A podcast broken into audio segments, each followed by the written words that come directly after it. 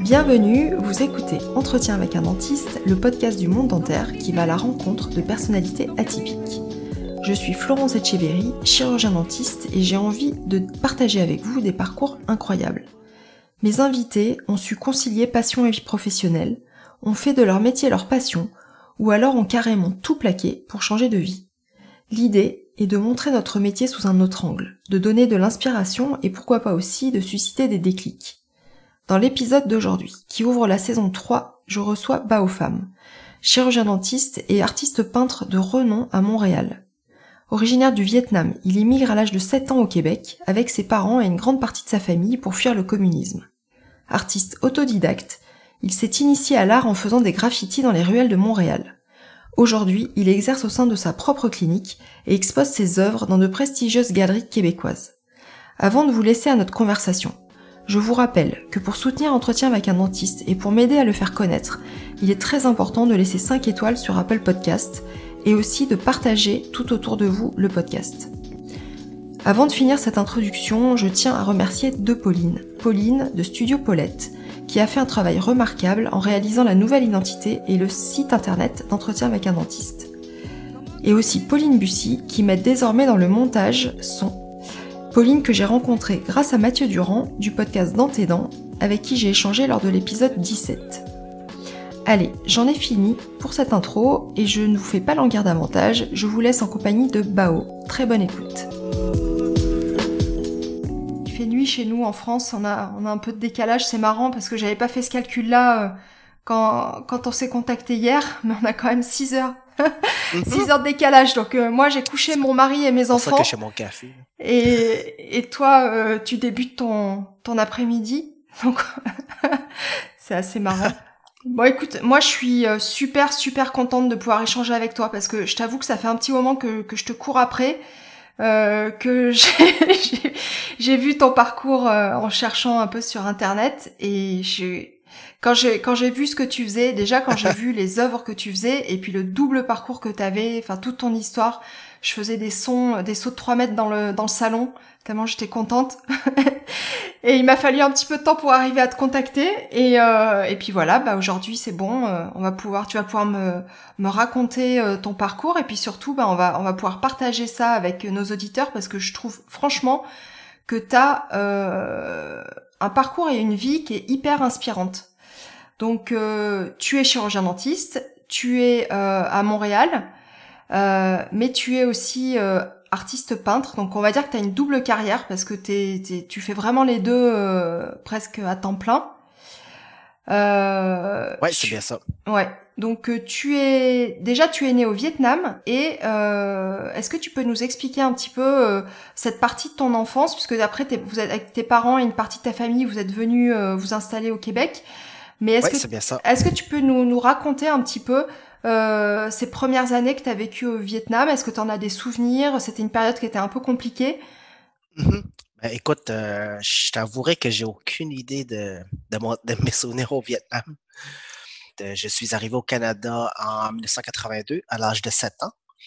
Et euh, donc, c'était mes oncles qui nous ont parrainés ici. C'était donc moi et toute ma famille et mes grands-parents, mes tantes et mes oncles. Donc, toute la famille est arrivée au Canada pour s'installer euh, ben, à Montréal principalement. Euh, et puis par la suite, j'ai fait mes études ici et ben, depuis tout petit, là, donc c'est ça. Ben, aujourd'hui, j'ai 45 ans. Puis je suis arrivé à l'âge de 7 ans, donc ça fait assez longtemps que je suis au Québec. Et c'était c'était pour chercher une vie une vie meilleure, plus confortable, un meilleur avenir pour pour ces enfants que que tes parents ont fait ce choix de de venir au Québec? Ah ouais, en fait, c'était mes grands-parents qui avaient envoyé euh, les trois plus vieux euh, de la famille étudier. Euh, j'en ai un, un qui est parti en France et puis trois au Québec, au Canada. Là. Et puis, donc, eux, c'était avant la guerre. Donc, mes, mes, mes grands-parents avaient économisé l'argent de ça pour les envoyer, justement pour pouvoir éventuellement un jour nous parrainer ici. Là. Donc, eux sont venus s'installer, ils ont fait leurs études. Et puis, euh, ils ont parrainé tout le monde par la suite pour euh, toutes les amener au Canada pour justement là. Donc, c'est pas juste mes parents et moi, donc c'est vraiment toute, toute, toute, la famille. la famille. Donc, toi, euh, vous êtes, vous êtes venu rejoindre tes oncles, en fait, au Canada? Oui, c'est bien ça. Et est-ce que c'est, il s'agit des, oncles justement qui, qui faisaient déjà de la peinture et t'as un de tes oncles qui est assez connu d'ailleurs, qui fait de l'aquarelle sur soie. C'est, ah oui, c'est ça. Ok. Euh, ben, je pense qu'il a toujours peinturé un petit peu parce que de mémoire, de mémoire là, euh, quand j'ai, parce que lui il habitait à Rimouski. Mm. Ben, c'est comme une toute petite ville de à peu près, je te dirais, 5-6 heures de Montréal. Mm-hmm. Et puis, euh, de mémoire, là, j'avais déjà vu des trucs qu'il faisait dans son carnet d'aquarelle et tout ça. Donc, probablement qu'il faisait déjà l'aquarelle à cette époque-là. Donc, ça faisait déjà très longtemps, mais lui, euh, il était ingénieur de profession. Puis, euh, ben, et puis à un moment donné, il a pris la retraite. Puis, c'était comme sa carrière d'artiste aussi qui a commencé en tant que peintre. Oui, donc il a, il a une, certaine notoriété dans son art? ben, peut-être pas une notoriété parce que lui, euh, il, fait. En fait, ça dépend comment tu. Qu'est-ce que tu veux dire par notoriété? Oui, il, va à des symposiums et tout ça. Il vend dans des symposiums, mais c'est pas un, artiste de galerie. D'accord. Admettons comme, comme moi. Là. Moi, mm-hmm. je suis plus un artiste de galerie, donc euh, c'est établi dans une galerie, représenté par une galerie. Lui, lui il vend par lui-même et puis euh, il y a ses clients et tout ça. Donc, c'est pas tout à fait la même chose. Parce que c'est sûr que euh, souvent, les artistes, pour avoir une certaine notoriété, il faut être représenté par une galerie. Et puis, c'est plus c'est, pour avoir une, certaine notoriété, ça prend vraiment une, carrière en galerie. Mmh et toi, quand tu étais petit, c'était c'était quoi ce qui te plaisait? Qu'est-ce qui te passionnait? Qu'est-ce que tu faisais? Euh, T'étais comment quand t'étais enfant? Quand j'étais enfant, j'aimais vraiment ça, peindre des petites figurines. Je sais pas si tu as connu ça, t'as des petites. Hey, attends, mon, mon, mon, oiseau est en train de manger. Je le vois. Attends, attends, attends, moi deux secondes. Je reviens. Je vois l'oiseau qui, qui, qui vole un peu partout dans la cuisine, c'est assez rigolo. Donc là, on va retrouver euh, Excuse-moi. Ouais, excuse-moi, c'était mon. Ouais, excuse-moi, c'est mon perroquet qui. Euh, qui Salut. Qui joue. Tu dis allô, allô? Ah. Il a pas C'est ma petite fille. Ouais. Euh, donc, je faisais beaucoup, j'aimais vraiment ça, beaucoup les petites figurines, euh, tu sais, là, dans, dans le genre euh, Donjons et Dragons et tout ça. Je sais pas si tu as connu si, ça. Si, si, je connais bien, oui. Bon, ben, c'est ça. Les petites figurines, en, dans le temps, ça se faisait en plomb. Donc, euh, j'aimais vraiment ça, peindre ça. C'était tout petit, c'était tout, petit, avec des tout petits pinceaux. Avec, euh, j'utilisais des petites loupes pour regarder. Et puis, euh, étant petit, c'est ce que j'aimais faire le plus. là. C'était des petites affaires minutieuses. En fait, je pense que c'est ce qui m'amenait un peu à la danserie aussi. Là. Aimer des petits objets et tout ça. Là. Et tu avais une idée justement de ce que tu voulais faire plus tard? écoute, moi, je, je, mais moi, j'ai grandi beaucoup avec mes grands-parents. Euh, parce que, bon, quand on est arrivé au Canada, on, habitait avec euh, tout le monde ensemble dans un petit appartement et tout ça. Donc, j'ai vraiment grandi longtemps avec mes grands-parents. Puis, euh, et de mémoire, eux, ils, disaient tout le temps, tu sais, ma, ma grand-mère, elle a 95 ans aujourd'hui, OK? Donc, c'est vraiment la vieille école, Puis, les, les, les, personnes, mettons, de cet âge-là, euh, vietnamiennes, pour eux autres, y, a, il y, a, comme juste trois professions qui peuvent exister. Hein. Donc, il y a la médecine, euh, il y a la médecine dentaire, puis ensuite, euh, il y a l'ingénierie. Mmh. Donc, euh, moi, de mémoire, elle me disait tout le temps, ah, toi, plus tard, il faut que tu sois un médecin ou un dentiste et tout ça. Donc, j'ai grandi un peu avec cette idée-là en tête en, très bas âge, en fait. À partir de 7 ans, ma grand-mère a, répété tout le temps ça. Donc, euh, c'était. Moi, je connaissais pas trop que c'était, en fait. Exactement qu'est-ce que c'était, la, médecine ou la dentisterie. Mais euh, c'est ce que j'entendais tout le temps comme message. Donc, euh, et t'étais plutôt, étais plutôt bon à l'école, ça, ça marchait bien pour toi, t'apprenais facilement? Euh, ouais, j'apprenais facilement. Écoute, euh, j'ai euh, ben, connais-tu un peu le système euh, scolaire ici? Je sais pas si tu connais un peu, euh, mais bref. Euh, le système scolaire ici, c'est on, commence en première année. Mmh. Au, prima, au, au primaire, là, donc on, on, commence ce qu'ils appellent la première année jusqu'à la sixième année. Mmh. Ensuite, on tombe au secondaire, qui a encore un, qui dure cinq ans. Ouais. Donc, secondaire 1 à secondaire 5. Ensuite, on a deux années euh, pré-cégep, euh, pré-universitaire, ce qu'on appelle. Et puis ensuite, on a le programme universitaire, que là, on ben, on devient, on étudie dans le domaine qu'on voudrait pratiquer. Écoute, moi, je suis arrivé ici, je parlais pas français du tout, donc j'ai commencé ma première année. Et puis ensuite, j'ai sauté ma deuxième année pour aller en troisième année. Ensuite, j'ai fait ma quatrième année. Ensuite, j'ai sauté ma ah cinquième année pour aller en sixième année. Donc, j'ai fait. C'est pour ça que je suis arrivé à l'université vraiment jeune, parce que j'avais comme sauté deux années. Donc, je pense que je, pense que j'apprenais relativement facilement. Tu parles toujours euh, vietnamien ou c'est une langue que tu as, oubliée? Euh, non, je parle encore. Je, le parle. En fait, je le parle euh, quand même assez bien. je, je, le parle quand même assez bien pour quelqu'un qui, pas grandi là-bas. Mmh. Pour quelqu'un qui a, grandi, qui a toujours grandi ici, je pense que je le parle vraiment bien parce que, écoute, tout le monde me comprend. Fait que j'imagine que je dois le parler. Bah, chez toi, c'était peut-être une langue qui continuait d'être parlée avec tes parents, tes grands-parents? Ouais, c'est ça. Je continue à le parler avec euh, mes parents, mes grands-parents, et puis euh, avec mes oncles, mes tantes aussi. Il y a vraiment juste avec mes cousines euh, que je leur parle pas en, vietnamien, mais sinon, je parle encore avec tout le monde en vietnamien. Et je sais que tu as trois enfants. Tes enfants, tu leur, tu leur as appris ou? Non, pas du tout. non, mes enfants sont, sont métissés. Et puis, donc, mon ex-conjoint était, était québécoise. Donc, puis non, j'ai jamais appris vraiment. J'ai essayé pourtant, mais c'est sûr qu'étant donné qu'ils passent pas beaucoup de mmh.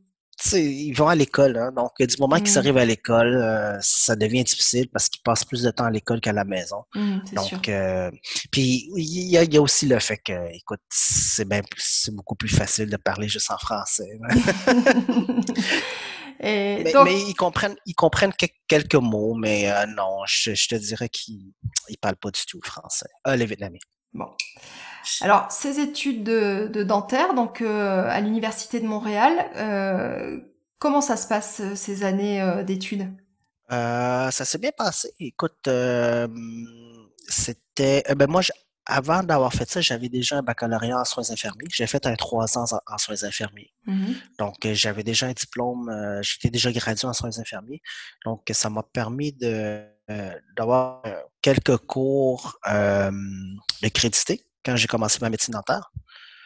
Et puis, ça s'est bien passé en, dentisterie. C'est beaucoup, de, beaucoup de travail, tout ça. Mais je te dirais que ça s'est passé relativement bien et vite. Mm tu sentais que manuellement, tu avais des, bonnes capacités, que tu, tu, y arrivais bien, que tu maîtrisais bien les, les, gestes dans les travaux pratiques? Ah ouais, manuellement, je, suis vraiment bien. Mais ben, en fait, je, ne suis pas quelqu'un qui est manuel pour des grosses affaires. Mettons, euh, réparer la, la plomberie à la maison, je suis vraiment nul. Parce que euh, n'importe quoi. Non, non, non, non. Il n'y a, absolument rien en construction que je suis bon. Là. Donc, un marteau, euh, une perceuse, euh, toutes ces affaires-là. Une scie, je suis vraiment nul. Là. Donc, tout ce qui est à la maison, je suis vraiment nul. Mais par contre, du moment qu'on tombe dans des petits, des, petits objets, tout ça, ben, c'est vraiment là mes, mes points forts. En, en, sculpture, je sculpte super bien. donc, c'est vraiment tout ce qui est petits objets, tout ça. Donc, euh, c'est pour ça qu'en dans série, euh, ça allait bien. Tout est tout petit. Donc, euh, ouais. manuellement, je pense que je me débrouille assez bien.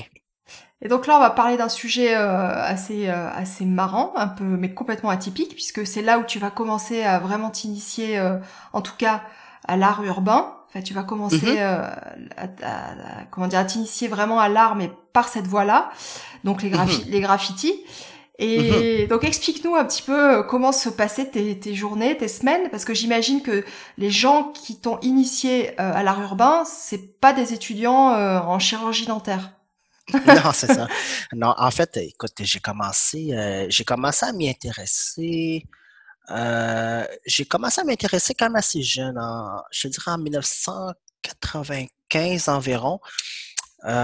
donc, c'était bien avant que je commence la dentisterie quand même. J'étais euh, donc c'est à ce moment-là que j'ai été initié.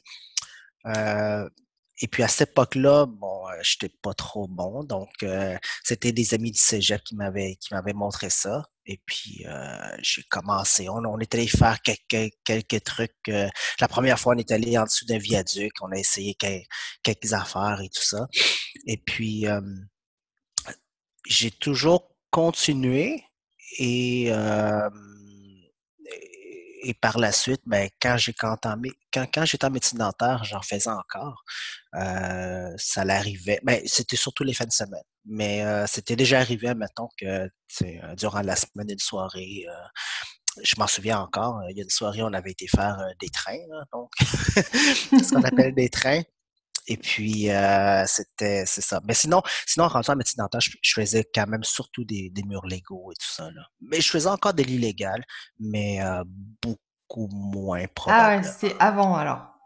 Et euh... non, ben non, non, pas, pas avant. Je te dirais, ça se faisait à peu près en même temps. D'accord. C'était, c'était juste que j'étais déjà rendu un, artiste quand même assez déjà mûr euh, dans, dans, le milieu du graffiti à Montréal. Okay. Donc, parce que ça fait, parce que ça faisait déjà un certain temps. Comment ça se passe euh, cet apprentissage? Parce que y a, comment on apprend? C'est des techniques. Euh, enfin, je veux dire, c'est c'est ça, c'est du euh, une forme de compagnonnage, c'est-à-dire que c'est les, les, les, gars qui sont avec toi qui te qui t'apprennent.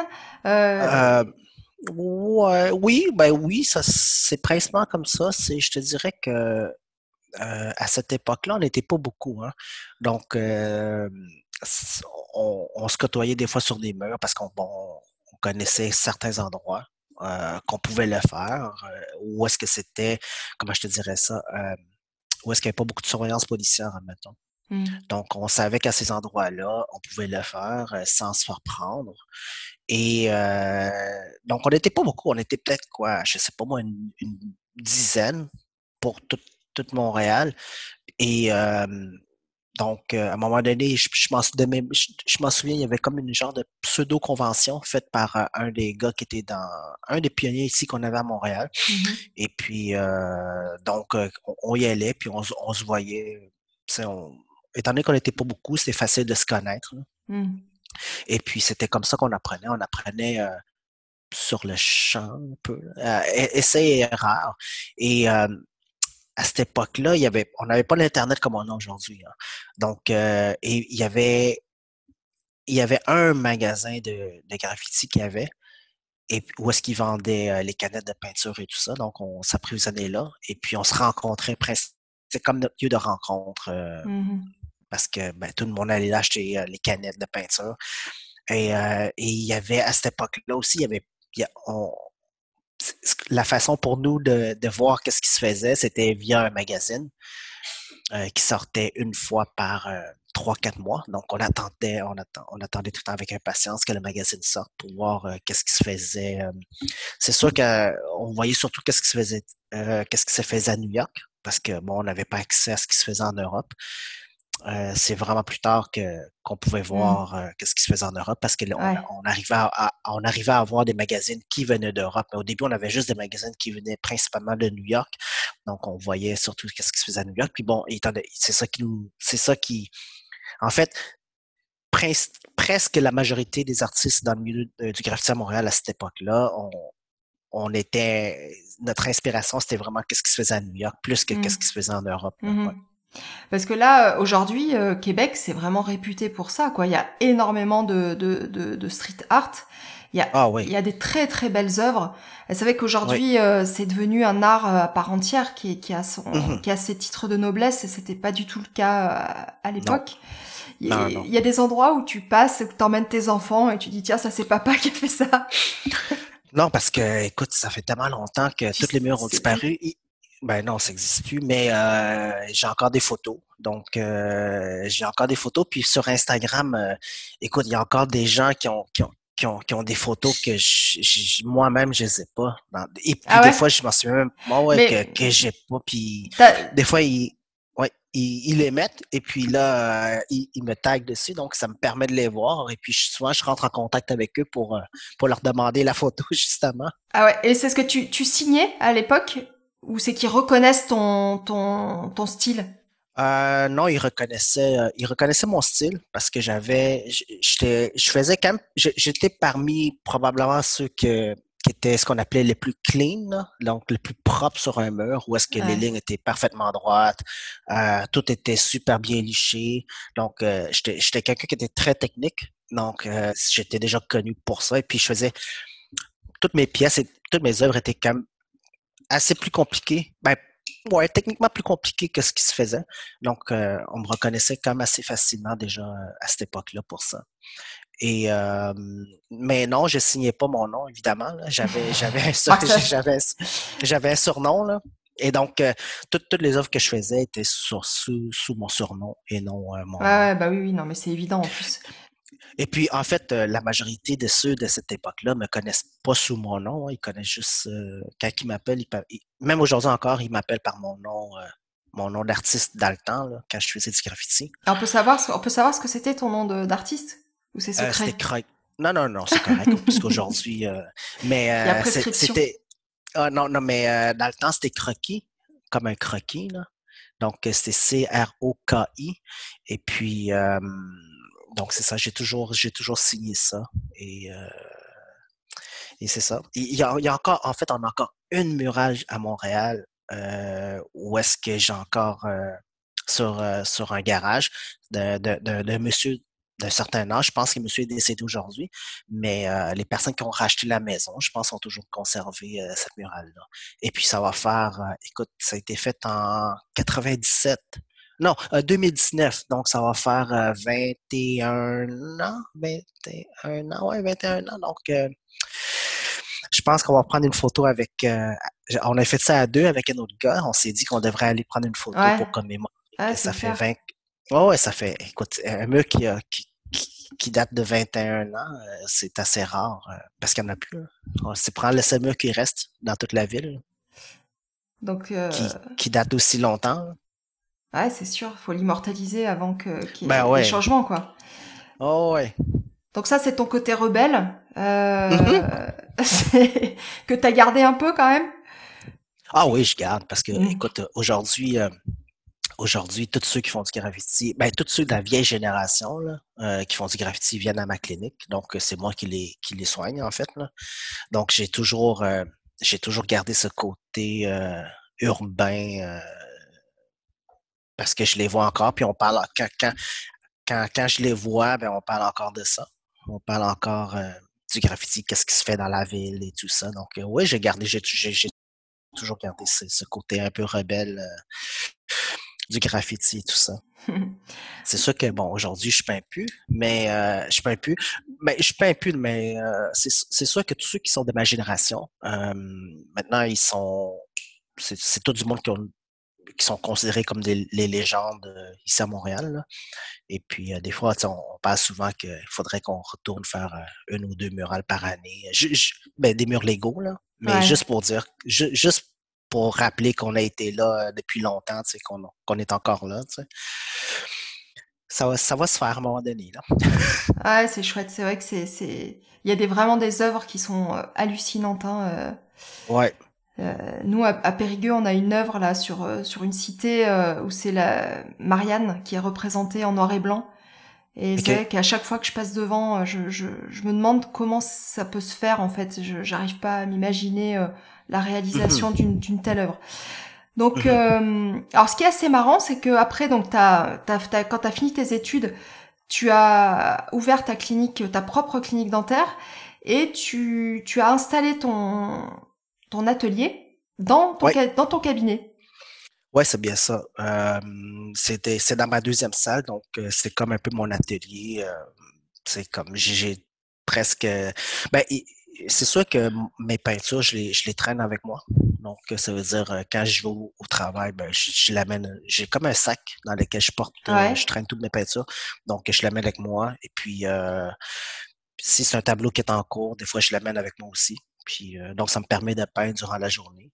Et puis, euh, quand je quitte, des fois, je ramène avec moi pour le continuer à la maison. Ou, euh, si c'est la fin de semaine, je le ramène avec moi à la maison pour continuer.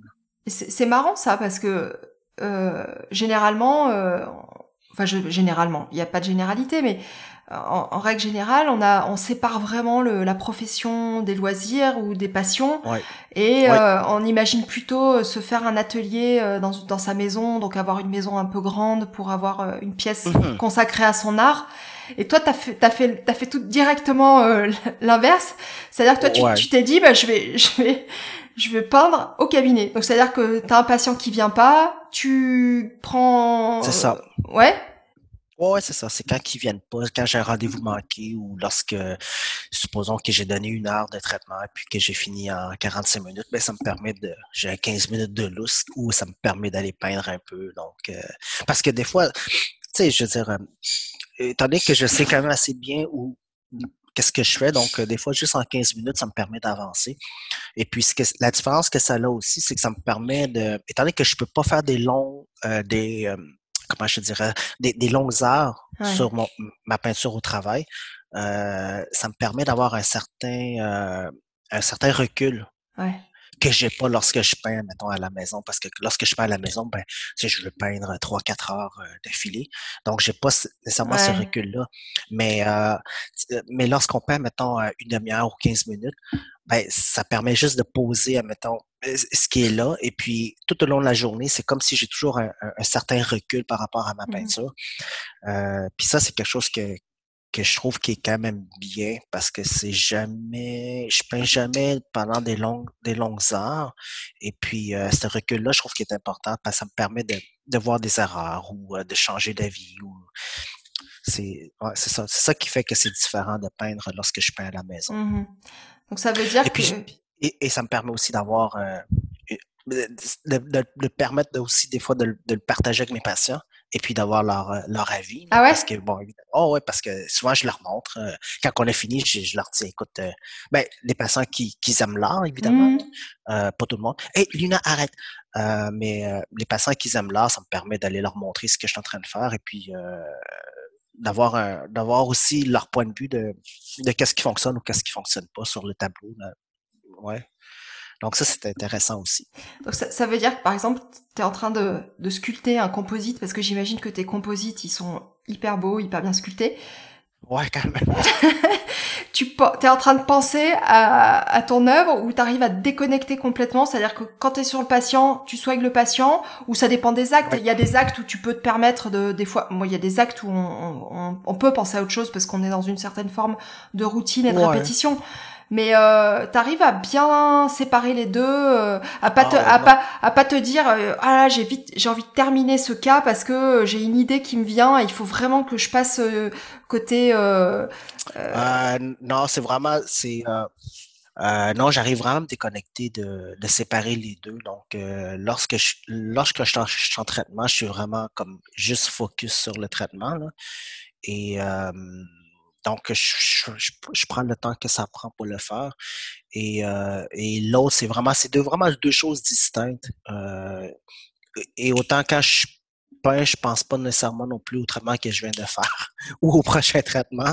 Donc, c'est vraiment, euh, tout est vraiment séparé, séparé dans mon esprit lorsque je travaille, mais ben, lorsque je travaille sur l'un ou sur l'autre. C'est vraiment deux choses différentes. Et on, alors, on montrera euh, forcément euh, tes, tes œuvres euh, qui, que j'adore, moi. J'adore ton style, je te l'ai déjà dit, et c'est, c'est, c'est vrai. Euh, mais c'est vrai qu'il y a beaucoup, beaucoup de. Bon, c'est très, c'est très coloré, c'est, c'est très euh, spontané aussi. Ouais. Euh, alors, t'as, t'as, on sent que ton univers est très relié. Alors, t'as, t'as, par exemple, bah, tout ce qui est Marvel, tout ce qui est euh, euh, peut-être, vas-y, explique-nous un petit peu ton, ton univers et, ce qui te provoque euh, les déclics, ce qui t'inspire pour créer une œuvre. écoute, moi, contrairement, et puis ça, je, je, je, le dis souvent, que ce soit à mes patients qui s'intéressent à l'art ou à tous ceux qui, ben, qui parlent d'art avec moi, là, euh, je suis pas un artiste qui peut supposons demain, je voudrais peindre, euh, je pourrais pas nécessairement me réveiller et dire je peins aujourd'hui. À moins que j'ai à moins que j'ai déjà entamé un tableau, évidemment. Mais euh, si, je, si je devais partir un tableau demain, euh, je pourrais pas le faire. Je pourrais pas le faire par rapport à maintenant quelqu'un qui peint, euh, je sais pas moi, je dirais euh, que ce soit un paysage ou un portrait. Euh, la personne peut se réveiller et dire aujourd'hui j'ai goût de peindre. Et puis bon, ils vont faire un visage inventé par eux, maintenant. Euh, mon art est vraiment, moi, comment je fonctionne, c'est vraiment par inspiration. Ça veut dire, euh, en fait, c'est par idée. c'est tant si longtemps que j'aurais pas une idée de ce que je veux faire, Euh, mais vraiment une idée ultra précise de ce que je vais faire, je pourrais pas commencer mon tableau. Donc, euh, je te donne un exemple. Euh, je sais pas moi. Si je reprends un de mes tableaux, qu'est-ce que est-ce Alors, que moi, un tableau ouais, que tu connais, que bah, bien? Ouais, ouais. bah, moi, j'adore. Alors, je vais dire, j'adore Harley Quinn, mais parce que j'adore le personnage aussi. ok, ok, parfait. Et puis tout l'univers de Joker aussi, parce que j'ai adoré le film et que j'adore le mm-hmm. euh, Joaquin mm-hmm. Phoenix, donc j'ai adoré euh, le film parce que j'adore l'acteur aussi.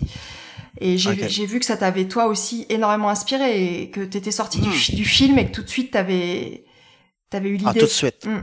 Ah tout de suite, tout de suite. Ok, ben regarde, on va prendre les Harley Quinn. Euh, euh, tu te souviens de mon tableau? écoute, je pense qu'un de mes tableaux les plus intéressant d'Harley Quinn, c'est probablement euh, celle avec des petits bonhommes, euh, celle où est-ce qu'elle tient le pinceau. Au, mm. lieu que ce soit son fusil qu'elle tire, j'ai remplacé par un pinceau. Et puis, tu t'en souviens, j'avais mis euh, j'avais mis les les, les, les, les, petits bonhommes, les, les, Army Men, là. Les petits bonhommes de plastique, les soldats verts qu'on avait dans le temps. Ben, tu vois ça ça, pour arriver à ça, ben, j'ai commencé par euh, justement par, euh, par, par, par c'est sûr que mon art s'inspire beaucoup de l'art urbain aussi. Hein. Donc, j'ai plusieurs j'ai plusieurs sources d'inspiration lorsque je euh, pour, pour mes tableaux. Donc, ça peut être soit que je pars de quelque chose dans une position d'un personnage que je peux remplacer ou que je peux retwister la façon dont le personnage, dont l'image est faite en quelque chose qui est urbain. Euh, par que ce soit par un pinceau, une canette de peinture, euh, euh, un rouleau, tous ces éléments-là reliés au graffiti, admettons. Principalement reliés au graffiti. Hein. donc, soit que je pars comme ça, ou l'autre façon de partir, ce serait de faire référence à, un jeu, aux, aux, positions de personnages, mais mettre les personnages dans des, dans des dans des contextes un peu loufoques. Je ne sais pas si tu as vu ma Harley Quinn avec, euh, avec euh, Charlie Chaplin. Si, si, si. Oui, oui. Est-ce que tu l'as vu cette photo-là? Ouais, ouais. Ouais, je l'ai vu, ouais. Oui, hein, bon. Où est-ce que où est-ce qu'elle met la main sur euh, l'épaule de Charlie Chaplin, justement? Donc, tu vois, comme ça, c'est quelque chose qui est complètement... C'est pas cohérent, sauf que les, le, ça fonctionne parce que Chaplin, il, regarde, il, regarde vers, euh, vers elle comme étant dire, ben, qu'est-ce que tu fais? Et puis elle, elle, pose sa main sur son épaule. Euh, donc ça aussi, ça, je suis vraiment parti de, l'image où est-ce que, où est-ce que c'était euh, elle, je pense qu'elle avait son bras sur, sur le Joker. Où est-ce que je me suis dit, ben, comment est-ce que je peux refaire ça, mais comme quelque chose à deux, deux époques complètement différentes. Euh, qui pourrait fonctionner.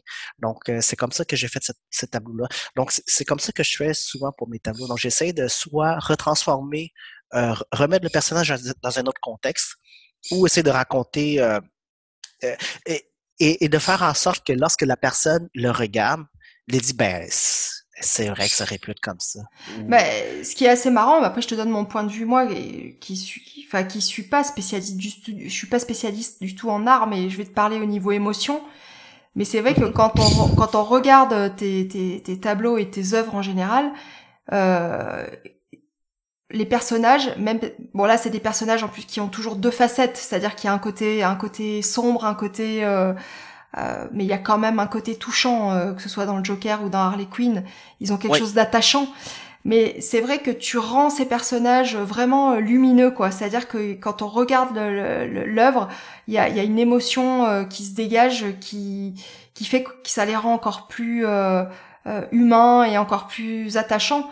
Et c'est vrai que ce qui ce qu'il y a, c'est qu'on a l'impression que tu gardes en toi ce regard d'enfant que beaucoup, voilà, que beaucoup de gens, beaucoup d'adultes malheureusement ont perdu mhm. dans la vie de tous les jours, mhm. et on a l'impression que tu as envie de redonner aux mhm. gens ce regard d'enfant. Ouais, bah, en fait c'est ça, c'est ça que j'aime faire. En fait, c'est j'aime ça. Euh, euh, pas, pas, le prendre au sérieux. Pourtant, même mes tableaux les plus sérieux euh, ne donnent pas cette impression que c'est sérieux parce que j'essaie de trouver une façon de, de, le rendre un peu ludique. Euh, justement, où est-ce que les, gens, quand ils le voient, ont, un certain sourire. Je suis capable de les faire rire un peu, juste, juste par euh, ce que j'ai fait sur le tableau. Et pourtant, ça peut être, ça peut être des. Et puis, ce que j'essaie aussi d'amener au, à la personne qui la regarde, c'est se dire, hey, comme, regarde, c'est vraiment drôle ou euh, c'est vrai que ça aurait pu être ça. Le, le, contexte. Je ramène tout le temps le personnage dans un autre contexte. Mmh euh, et puis des fois, des fois, ce qui m'inspire aussi, c'est uniquement des, des, jeux de mots. Hein. Des, euh, mettons, une association de, de, deux, de, de deux mots euh, que si je mets ensemble, ça fonctionne. Euh, ou, ou souvent, ou, ben, pour donner un exemple de ça, c'est, je sais pas si tu as vu mon, mon, mon tableau de, de Daffy Duck. Daffy Duck avec un casque de Daft Punk. Non, j'ai pas vu. J'ai vu, euh, j'ai vu Mohamed Ali où tu, oui, qui, qui est un petit peu qui, comme euh, Popeye. Euh, où t'as mis... Ah oui, oui, oui, oui, ouais, Ben, tu vois, comme ça aussi, ça, c'est uniquement justement une association de où est-ce que, où est-ce que je voulais prendre une légende. Euh, en fait, depuis longtemps, je voulais faire un, un, à la base, c'est, c'est, je voulais faire un Mohamed Ali. Euh, sauf que je voulais trouver une, une, façon de rendre Mohamed Ali euh, autre que toutes les images qu'on voit de Mohamed. Il y a ça aussi, hein, parce qu'il faut que tu comprennes que mon art, euh, c'est basé sur le, le, pop art, l'art pop. Et puis l'art pop, euh, c'est toujours reprendre tout ce que les gens connaissent et les images bien connues des gens hein, ou des mmh. icônes bien connues des gens. Mmh. Et, et, souvent, toutes les, toutes les œuvres de, de Mohamed Ali qu'on voit, c'est souvent la scène où est-ce qu'il y a comme euh, il, est dans une position où est-ce qu'il regarde son adversaire au sol avec le bras là. Euh, je suis pas sensuel de cette image-là, mais c'est vraiment l'œuvre. À chaque fois qu'on voit une, œuvre euh, d'un artiste pop art de, de Mohamed Ali, c'est 99,9% des, c'est cette image-là qui est utilisée. C'est ça qui est utilisé, sauf que bon, euh, ils vont mélanger les couleurs. Euh, c'est juste ça, mais c'est uniquement cette image-là. Donc moi, lorsque je voulais faire Mohamed Ali, je voulais faire quelque chose, utiliser une, autre image de Mohamed Ali euh, que personne n'utilise, et puis que et en partant, c'était ça mon idée, c'est faire quelque chose que personne a vu de Mohamed Ali. Et et puis là, l'idée m'est venue lorsque je disais, écoute, je vais le combiner avec Popeye. Avec Popeye, où est-ce qu'il monte ses gros muscles et tout ça. J'ai dit, ça va marcher. Et, euh, et c'est comme ça qu'il m'est venu l'idée de faire un Mohamed Ali. Mais à, la, au départ, c'était uniquement de, de, de, faire un Ali totalement différent de tous les Ali qu'on peut voir dans, un, dans, dans une œuvre pop art. Parce que, je le répète souvent, faire du pop art, c'est très facile. Hein. C'est facile parce que, au fond, ce sont tous déjà des personnages connus. Donc, c'est ce qui prend le plus facile parce que lorsque tu fais un art, mettons, traditionnel, on va appeler ça comme ça, ou est-ce que c'est toi qui inventes le personnage, c'est pas toujours facile pour la personne qui la regarde d'aimer ça. Parce mmh. que bon, t'as aucune référence. Mmh. pas de... mais, mais lorsque tu fais un Mickey Mouse, c'est sûr que c'est une référence. Fait que mmh. donc les gens, les gens ils savent déjà. Ben oui, ils adhèrent tout de suite déjà. Ils savent déjà c'est qui, c'est des, c'est, des icônes. Donc, faire du pop art, c'est très facile. Euh, puis ça, je dis souvent, c'est pour ça qu'il y a autant d'artistes pop art. Sauf que euh, faire du pop art qui est différent des autres artistes, puis l'amener à un autre niveau, euh, ça, c'est vraiment difficile. Ça, c'est vraiment difficile parce qu'il faut c'est pour moi, c'est important de trouver justement euh, qu'est-ce que les gens. C'est comme quand j'utilise des images euh, comme Harley Quinn. C'est comment faire. Si, même si je reprenais des images connues d'Harley Quinn, c'est comment faire pour la rendre comme différente de tout ce qui existe, mmh de ce qui est fait avec Harley Quinn. Mmh. Donc, euh, c'est un peu ça qui est difficile de faire avec euh, de la, du pop art. C'est l'amener à un autre niveau, d'utiliser des images que les autres n'utilisent pas. ou si tu l'utilises, ben d'essayer de l'amener où est-ce que les autres l'ont pas fait. Et puis justement en le mettant dans des contextes différents et puis en, en, y trouvant, en, leur trouvant des tournures différentes, c'est comme ça que tu peux le faire. Mais pour faire ça, c'est quand même difficile parce que ça te prend un certain. Euh, il faut toujours comme il faut vraiment que tu euh, faut vraiment tu aies beaucoup de choses d'inspiration. Mmh. Pour pouvoir, pour pouvoir arriver à faire ça. Euh, puis quand je parle de sources d'inspiration, comme je te dis, ça peut être euh, juste des jeux de mots, des, des associations de jeux de mots. Euh, comme je, reviens là-dessus pour mon tableau que j'ai appelé celui de, de, Daft Punk avec Daffy Duck. Ben, tu vois, ça, ben, Daffy Duck, je trouvais que ça sonnait bien avec Daft Punk. Donc, j'ai fait un Daffy Punk. J'ai fait un Daffy Punk. J'ai fait un Daffy Punk. Tu vois, comme ça, c'est purement un tableau que j'ai inventé uniquement à partir de deux mots que je trouvais qu'ils allaient bien ensemble et, euh, et que j'ai mélangé ensemble. Et puis, c'est parfait. Ça, c'est, super crédible. Parce que si, si, tu, si tu lis rapidement Daffy Punk, ben ça, ça fait Daft Punk, sauf que c'est Daffy Punk. Donc, euh, donc, c'est ça, c'est euh, un peu ça mon, mon univers, c'est d'essayer de, de, de, tourner un peu l'art pop en quelque chose qui est ludique et, euh, et différent des autres artistes pop aussi.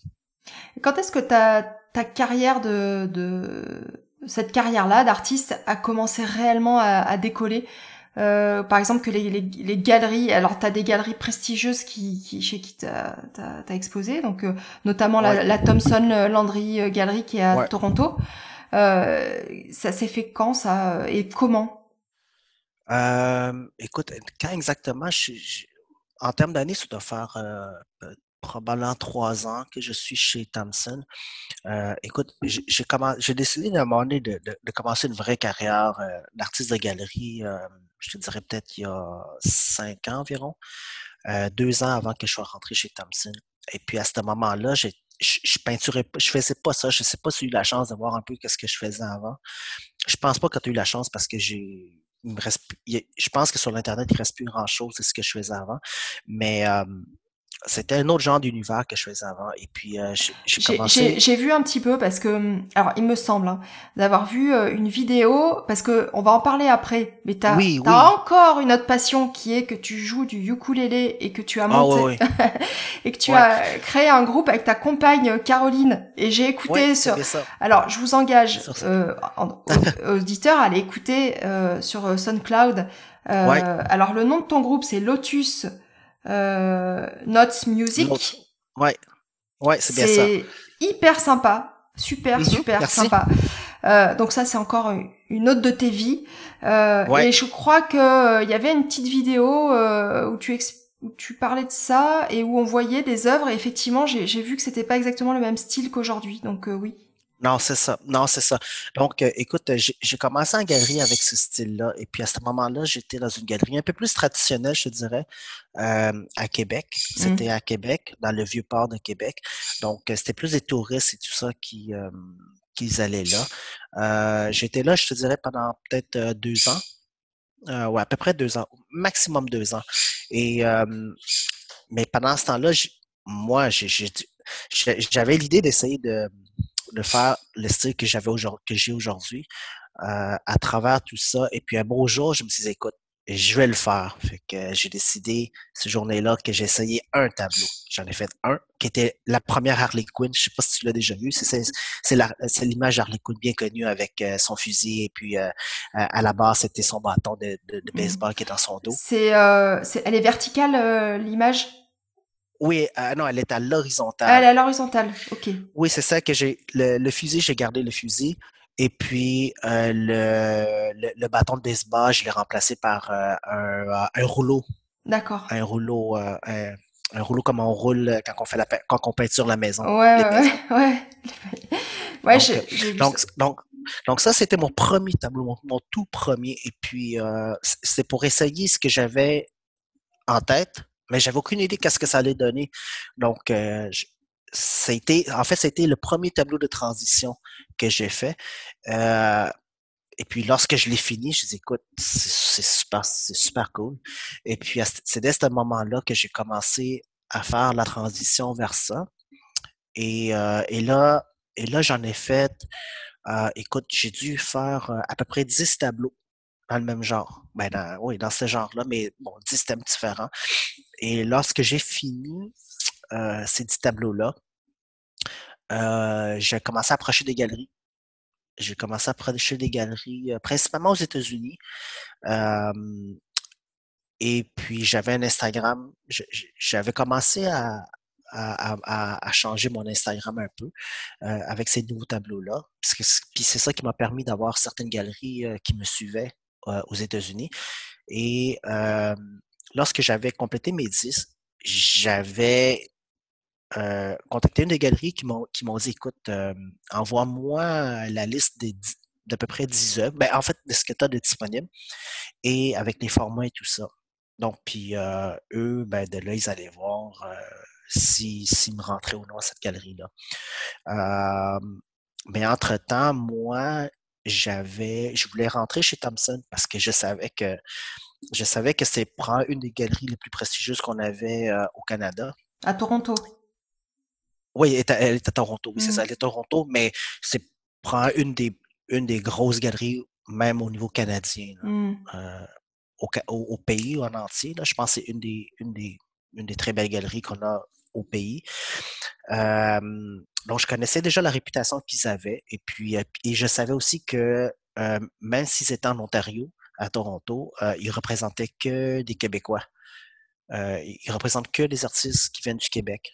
Et donc, moi, ce que je voulais faire, c'est que je voulais rentrer là parce que je connaissais, je savais comment c'est une bonne galerie.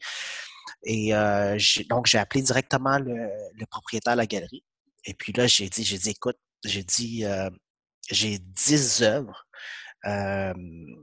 que, que, que j'ai envoyé, que j'ai que, que j'ai contacté une galerie à New York et ils m'ont dit de, de faire une liste et puis de ce que j'avais de disponible. Et, et là, je leur ai dit, écoute, avant que je leur envoie cette liste-là, euh, toi, si tu aimes ça, ce que je fais, je te donne, je te donne la priorité. Donc, euh, c'est toi, c'est toi que je donnerai en priorité. Et puis, je leur envoie pas la liste de ce que j'ai de disponible. Euh, puis que c'est toi, que toutes mes œuvres, ben, c'est toi qui allais en choisir ce que tu veux là-dedans. Et puis, c'est toi qui as priorité. Et puis, écoute, il m'a dit, il dit, il m'a dit, réenvoie-moi les photos et puis réenvoie-le à ma, à ma femme en même temps parce que bon, ils sont, c'est, c'est, c'est Joanne Thompson et puis Sylvain Landry, les deux propriétaires, donc ils sont mariés, ils sont mariés et femmes.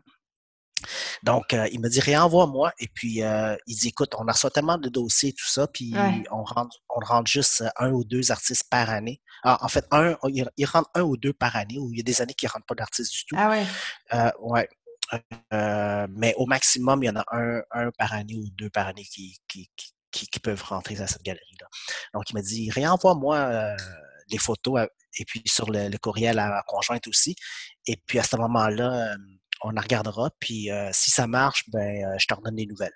Puis, il m'a dit, si dans trois mois, je ne t'ai pas redonné les nouvelles, ben, réécris-moi parce que des fois, bon, ils en retrouvent trop d'emails, donc ils, passent, ils passent à côté.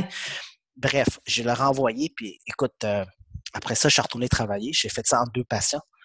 Ensuite, je suis retourné travailler, puis euh, pendant que je travaillais, euh, il a appelé sur mon, Sylvain a appelé sur mon, mon téléphone cellulaire. Mmh.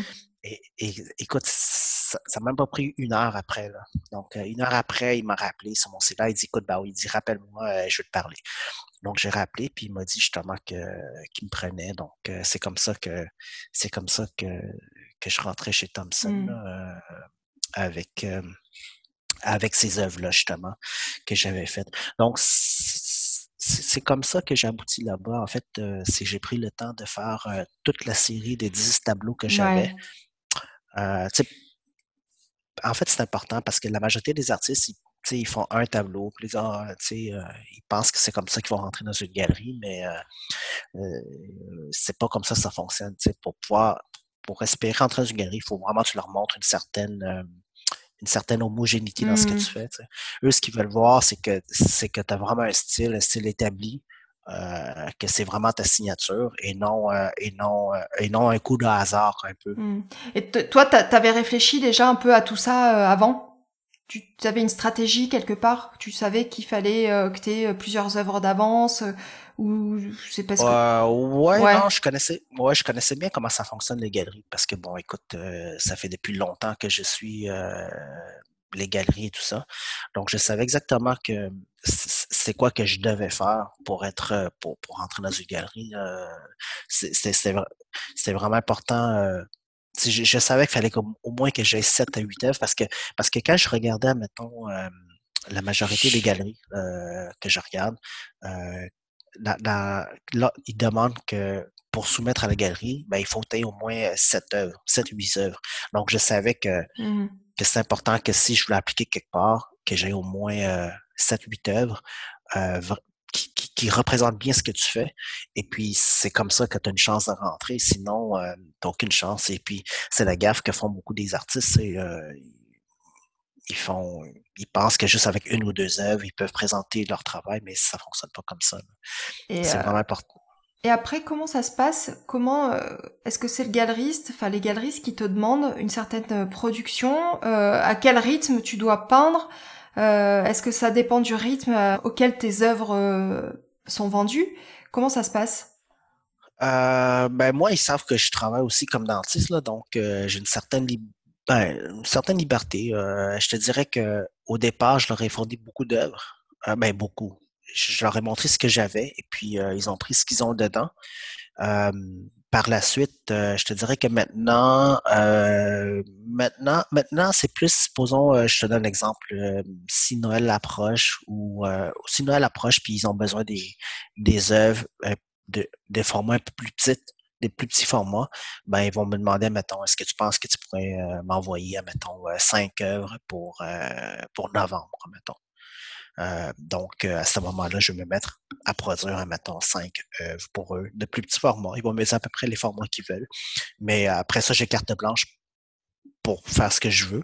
Mais donc, c'est plus ça. Mais sinon, autrement, c'est lorsque j'ai lorsque j'ai des nouveaux tableaux, je leur montre. Et puis s'ils veulent, ben, ils me disent ben écoute, ouais, tu peux me l'envoyer. Et puis parce que c'est sûr que pour eux, il faut c'est important qu'ils aient des, des, des mmh. nouvelles œuvres pour mettre sur les, sur les murs hein, de l'artiste. Donc, euh, pour qu'il puisse avoir une certaine rotation des œuvres. Euh, donc, c'est comme ça. Mais non, j'ai aucune demande précise en tant que telle. C'est vraiment ce que, par rapport à ce que j'arrive à peindre, à moins qu'ils font une mmh. exposition de groupe ou est-ce qu'ils demandent, euh, ou est-ce qu'ils font des demandes, mais, mais autrement, non, Après, exposer dans une galerie comme ça, qui, est, qui est bien placée et qui a, qui a une bonne réputation, ça, justement, ce qu'on disait tout à l'heure, ça, ça t'a apporté euh, une notoriété. C'est-à-dire qu'aujourd'hui, euh, dans, dans, le milieu artistique, euh, ton, contemporain, ton nom, en tout cas, je sais pas dans le niveau au-delà du, du, Québec, mais tu commences quand même à, à être connu dans ton domaine, pas dans le domaine de l'art. Ouais, ben, Ouais, ben c'est ça. Mais c'est sûr qu'au Québec, euh, étant donné que c'est une galerie qui est très bien connue, euh, c'est sûr que ça m'ouvre des portes euh, lorsque je vais appliquer dans d'autres galeries. que ce soit que ce soit ici au Québec, parce que bon, écoute, ici au Québec, tout le monde connaisse la réputation de, cette galerie-là. Donc, ce qui permet que quand, quand quand je m'en vais ça arrive que je visite des galeries. Donc, euh, quand je visite et puis, euh, puis ils savent que finalement, euh, je suis représenté par cette galerie-là, ben c'est sûr qu'ils peuvent pas vraiment me snobber parce que bon, veut, veut pas, les mmh. galeries, ça reste mieux quand même assez snob. donc, les galeries ont, souvent tendance à snobber euh, les gens qui rentrent dans la galerie ou qui demandent des informations et tout ça. Mais admettons que quand, quand, ils savent que tu es un artiste euh, représenté par une grosse galerie. Ah ben là, il change de, de discours. Là, là, là, il te parle plus de la même manière euh, parce qu'ils savent que tu as, une certaine notoriété. Puis ils savent que, que, que la galerie Thompson, euh, c'est probablement plus prestigieux que la majorité des, galeries ici qu'on a à Montréal. Donc, euh, c'est pour ça qu'ils peuvent plus te snobber. ils n'ont ils ont, pas le choix de te de, de jusqu'à certains points de qui, qui aime ou qui aime pas ce que tu fais, ça, ça bon, ça dérange pas parce que ça peut arriver, mais ils peuvent pas te snobber parce qu'ils savent que, que si tu es sous la bannière de cette galerie-là, ben, tu es un, un, artiste d'un certain niveau. J'ai regardé euh, ton sur euh, Facebook. Alors aujourd'hui, tu es plus quand même sur Insta parce que Insta, c'est vrai que visuellement, euh, c'est beaucoup plus adapté pour euh, voilà, pour montrer des œuvres, des photographies, des tableaux, c'est beaucoup mieux fait par mon sens que Facebook. Mais on voit quand même sur Facebook la communication à chaque fois, on voit que tes œuvres partent assez rapidement. Euh, Aujourd'hui, tu, tu mmh pourrais euh, vivre euh, de ton art et stopper la dentisterie. Euh, c'est quelque chose que tu, que tu, euh, auquel tu as déjà pensé ou, ou pas du tout? C'est sûr, c'est quelque chose que je pense, que je pense quand même régulièrement. je pense que je pourrais, je pense que je suis rendu à un niveau où est-ce que oui, dans un monde idéal, c'est ce qu'il faudrait que je fasse. Euh, parce que la majorité euh, de mes collègues en galerie, ils font que ça. Hein. Ils font que de la peinture. Euh, parce que, tu sais, à un certain niveau, pour pouvoir aller, pour pouvoir progresser, puis pour pouvoir aller à, l'échelle internationale, il faut vraiment que tu... C'est un travail. C'est rendu, rendu à ça, c'est vraiment un travail. C'est un travail à temps plein j'aurais tendance à te dire, c'est plus une question de sécurité qui fait que j'entame pas le, le, pas, que je prends pas cette voie-là. Donc, c'est vraiment juste mmh une question de sécurité, je te pense, que, que j'ose pas le faire. Mais, mais en réalité, euh, je pense que si je voulais être un artiste à l'échelle internationale, euh, c'est ce qu'il faudrait que je fasse. Euh, parce que parce que j'ai juste pas assez de temps pour pouvoir. Euh, écoute, j'ai une, une madame qui me suit. Ben, j'ai une propriétaire d'une galerie, ah galerie en Grèce. Euh, cette, ouais, cette famille-là, elle a cette famille-là a neuf galeries sur les îles de la Grèce.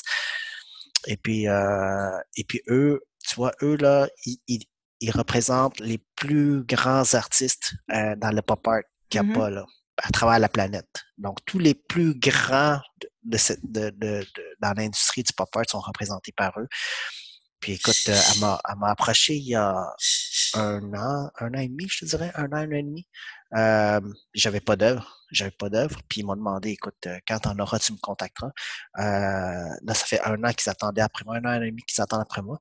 Euh, et puis tu vois, moi je pensais qu'ils, qu'ils m'oubliaient parce que j'en avais pas. Puis, euh, écoute, ils m'ont contacté il y a peut-être euh, en début d'été pour me demander si j'en avais, euh, si j'avais des œuvres pour eux. Donc, mmh. c'est pour te dire que si je, si je pouvais vraiment produire beaucoup, beaucoup, euh, je, je, je, pense que j'aurais vraiment moyen de, de te représenter à l'école, à l'échelle internationale et tout ça. Et, et, et, en fait, tu vois, il, y a, il y a deux ans, mon objectif, c'était vraiment d'essayer de percer pour la France. Euh, parce que je, je, pense que dans le style que je mmh fais, il y a quand même un bon marché là-bas. Et puis, euh, donc, mais, mais je, suis incapable parce que il y, y, a du monde qui m'ont contacté d'Instagram qui sont en France, qui, qui, qui aimeraient vraiment me rentrer là-bas. Euh, c'est juste que je suis incapable de produire assez de, de tableaux pour mmh. pouvoir faire ça. Et puis c'est peut-être aussi euh, passer dans une autre dimension, c'est-à-dire qu'après il va falloir que tu t'entoures de, de, personnes qui vont manager certaines choses à ta place déléguer, savoir déléguer euh, certaines parties de bah, de mon travail. Ouais, bah pas de ton travail d'artiste, mais de tout le reste, toute la communication, euh, tout euh, tout ce qui est lié à ton image. J'imagine quoi que que c'est c'est. Bah, non, pas, je pense pas nécessairement. Je, je, pense qu'en art visuel, on, je suis pas obligé d'avoir un, agent en tant que tel qui qui représente ce que je fais. je pense que je suis capable de me débrouiller tout seul, à contacter toutes mmh. mes, toutes mes, galeries, c'est tout ça tout seul. Euh, c'est juste que c'est quand même beaucoup de temps, mmh. c'est sûr. ouais, donc là aujourd'hui, le, le, le, le, dilemme, c'est euh, te, te détacher de ton activité de chirurgien dentiste pour te libérer suffisamment de temps et pour pouvoir à ce moment-là euh, t'exporter un peu partout dans le monde. Ouais, c'est bien ça. Ouais, ou euh, garder ton, ton, ton activité de chirurgien dentiste qui est quand même une sécurité financière Mmh euh, ben, c'est ça, c'est toujours le dilemme. Hein. C'est toujours le dilemme. C'est toujours le dilemme de dire est-ce que bon, est-ce que j'ai pour la sécurité financière, la sécurité euh, au niveau de la profession ou prendre, faire un virage puis investir euh, tout mon temps dans mon art. Euh, est-ce que tu, tu... Ah, ça reste un dilemme là. Même aujourd'hui encore. Et tu prends, euh, tu prends quand même euh, du plaisir à, soigner les gens, à t'occuper d'eux, à les recevoir à ton cabinet? Ah, ouais, ben écoute, euh, lorsque je fais la série, je suis vraiment, je, suis vraiment là-dedans seulement. donc, je suis vraiment focus uniquement à faire ça. et puis oui, j'ai du plaisir à le faire. J'ai du plaisir à le faire. C'est juste que, c'est juste qu'après un certain nombre d'heures, je dirais que, que, je suis plus capable. C'est comme si c'est c'est comme si c'est demandant. Euh, mais quand je le fais, je le fais vraiment à fond. Quand je le fais, euh, je m'y donne et puis euh, c'est je, donne tout à mon patient. Mmh c'est juste qu'après, mettons, une vingtaine d'heures de danserie, j'ai comme plafonné. Ouais. Là, comment tes, tes semaines, elles s'articulent comment euh, Tu travailles combien de jours par semaine euh, Comment tu as trois enfants Alors, il y, en a qui l'aîné euh, est déjà un, petit peu grand, mais bon. Ouais. T'as as une, as une, as une famille, t'as ton, ton métier de dentiste, t'as ton art qui, qui, te prend autant de temps que ton métier de dentiste, sinon peut-être plus. Euh, j'ai l'impression que tu as aussi envie de découvrir d'autres domaines, puisqu'on va, on va aussi aborder le sujet, mais tu as encore lancé euh, une autre activité. Donc euh, tes semaines, elles ressemblent à quoi? Écoute, c'est sûr que durant la pandémie, je pensais que j'allais peindre beaucoup. Finalement, j'ai presque pas peint. J'ai fait des masques, là. Je sais pas si tu as, mmh. ah bah, si, la chance d'aller voir. On peut les commander. donc, euh, donc, j'ai fait ça des masques, mais euh, c'est uniquement parce que, bon, écoute, euh, les enfants avaient l'école à la maison. Donc, c'était vraiment difficile de gérer l'école. Même, c'est une fois que j'avais fini, que j'ai fini de faire les travaux avec eux, puis faire l'école avec eux à la maison, j'avais comme plus d'énergie pour continuer. J'étais comme pas dans l'esprit de continuer à de faire de la peinture ou de l'art. Donc, euh, ça fonctionnait plus ou moins bien. Euh, bon, là, l'année scolaire a commencé, donc euh, ils ont recommencé l'école. Donc, ça me, ça me donne vraiment du lousse pour peindre. en fait, comment je m'organise, c'est je me fais, je travaille deux grosses journées de dentisterie. Où est-ce que je combine, je commence à 9h le matin, je finis vers 7h le soir où est-ce que j'ai pas de dîner, j'ai pas de pause, donc je mange quand je peux entre deux patients. donc, je fais ça pour pouvoir me libérer trois jours de la semaine. où est-ce que c'est les trois jours où est-ce que j'ai mes enfants? Parce que bon, je suis en garde partagée avec mmh, mmh, mmh. mon ex-conjoint pour les enfants. Donc, les journées où est-ce que c'est sous ma garde, ces journées-là, je travaille pas. Donc, je suis à la maison et euh, ça me permet d'aller les chercher à l'école quand ils ont fini. Euh, et puis, bon, euh, le matin, comment ça fonctionne ces journées-là? C'est souvent le matin, je les amène à l'école. Ensuite, quand je reviens à la maison, souvent, bon, je fais un café pour que ma conjointe à part travailler. Donc, donc à part avec son café, sont déjà de ça. Et puis là, à partir de ce moment-là, je me mets, je m'installe et je commence à peindre jusqu'à environ trois heures deux heures et demie, trois heures l'après-midi, euh, où est-ce que je vais aller chercher les enfants. Et puis là, c'est la routine du soir, où est-ce que je fais les devoirs avec eux, je fais les souper et tout ça. Donc, euh, donc c'est ce que je fais les trois journées, où est-ce que, où est-ce que je suis pas au bureau pour faire la danse série. Donc, je me fais deux grosses journées. Euh, donc, je, je, dois faire à peu près, je t'écoute, je dois faire à peu près 20 heures de danse série par semaine. Euh, et puis, euh, pour me dégager trois jours, où est-ce que je peux peindre. Et puis, mmh dans toutes, mes activités en, en, art. Ouais, ok. Et d'ailleurs, je, je, je, rebondis un peu là sur tu viens de parler de tes enfants, des devoirs de l'école. Alors j'imagine que c'était quand ils étaient un peu plus petits, mais tu as fait des œuvres en on va dire en collaboration avec eux, mhm. puisque quand ils étaient des dessins euh, déjà super beaux, euh, parce que je pense qu'il y a des gènes qui doivent avoir. Mhm. Mais euh, tu, tu, on les mettra d'ailleurs et sur le site internet et je les utiliserai peut-être pour faire certaines publications, on mhm. verra. Mais ton, ton, univers est tellement riche qu'il va falloir que je fasse des choix, mais le site internet, ça, ça va vraiment l'embellir. Vous allez voir, ça va être magnifique. mais alors, Bao, donc tu as utilisé des, des dessins de tes enfants euh, mhm. et euh, tu les as complètement euh, transformés et customisés d'une façon qui est absolument géniale. Mhm. C'est des œuvres que tu as gardées, évidemment, j'imagine. Oh, ouais, j'ai gardé. Oh, ouais, c'est ça. Je, je, je, les ai toutes gardées. écoute, il y en a qui sont dans leur chambre. Et puis, il y en a d'autres, bon, je, je, je l'ai juste gardé. Et puis, il y, en a, il y a, la majorité sont, je te dirais, qui sont sur les murs de ma clinique. Ah ouais. Euh, ouais, ceux que j'ai fait avec les enfants, la majorité sont, sont euh, à ma clinique sur les murs. Et puis, euh, donc, ça me permet aussi de, de, de montrer euh, c'est que même des avec des enfants, on peut faire de quoi d'intéressant. Donc, en fait, les, les... Avec, avec eux. Ouais, c'est c'est c'est c'est incroyable hein, cette créativité mmh euh, de, des enfants euh, qui, qui est si spontanée, qui est si Ouais. Ouais, c'est quelque chose qui est vraiment difficile euh, pour, pour un adulte. Arriver à être capable de faire ce qui, euh, de la façon dont les enfants le font, c'est, ça se fait presque pas. Donc, euh, c'est pour ça que c'est pour ça que j'ai pris, j'ai essayé ça justement, de, de leur laisser un peu ce côté-là qui est à eux, et puis après ça, de, de soit modifier des petites affaires, et puis ou de moi de compléter la chose. Euh, puis ça l'amène, ça, ça, donne un résultat que tu ne pourrais jamais obtenir mmh, mmh, si mmh. ça avait été fait à 100% par un adulte, parce que peu importe comment est-ce que, peu importe comment tu essaies de, de euh, de dessiner ou de peindre comme un enfant, euh, tu pourras jamais avoir ce, cette distorsion-là que les enfants ont de, de, de, de, la réalité. Là. Euh, ils vont tellement pas. Ils, ils voient, en fait, c'est qu'ils sont pas capables de conceptualiser comme un adulte conceptualise. Et puis c'est ça qui fait qu'un adulte ne peut pas dessiner comme un enfant. Ouais. C'est magnifique. Et c'est vrai que ah j'imagine comme les, tes enfants devaient être complètement émerveillés quand, quand ils voyaient ton, ce que tu avais ajouté à, leur à leur œuvre et qui se mhm. qui se transformait en une super belle œuvre et en plus euh, commune à vous tous quoi ça devait être euh, bah ça devait être des super moments quoi ah oui, c'est sûr qu'ils aimaient vraiment ça, faire ça, parce que parce que ça justement, ça nous permet d'avoir aussi des souvenirs. Hein. Mm. Écoute, euh, on, ça, dans la chambre de mes filles, euh, justement, il y, a des peintures qu'on a faites à deux, eh ben, ou à deux ou à trois, là, mmh. ou à, deux ou à trois. À huit mains? Euh, ah oui, puis euh, ça leur donne vraiment des beaux souvenirs. puis ils vont, je suis sûr qu'ils vont toujours conserver ça. puis en fait, ça va devenir de plus en plus probablement important pour eux. Là. Plus qu'ils vont grandir, plus qu'ils vont se rendre compte de la valeur que ça a.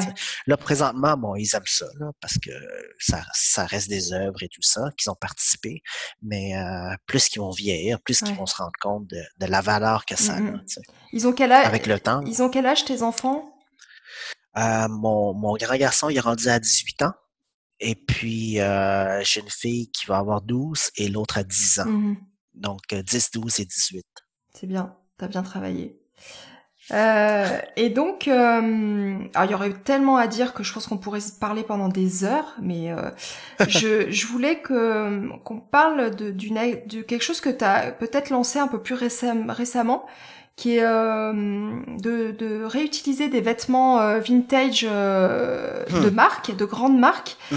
mais vintage que tu customises, donc toujours pareil, bah, avec de la, la, la, peinture et toujours dans le même un peu euh, état d'esprit. Des valises aussi, des vieilles valises vintage que tu, que mhm. tu réutilises. Et donc là, tu as, créé, euh, as créé une, une marque. Alors tu, tu me reprends si le nom, je, me, je l'écorche parce que j'ai pas un accent qui est extraordinaire. Euh, alors redis-moi le, le, nom de, de, la, de la marque. C'est euh, Reboscom Clothing. Voilà, bah, tu le dis mieux que moi. Donc, merci. euh, et donc, toi, ce que t'aimerais, euh, je pense, enfin, c'est ce que j'ai lu en tout cas, c'est, euh, ou ton idée de départ, c'était euh, que ces, ces vêtements, euh, les, les, les, les stars d'Hollywood aient envie de les porter.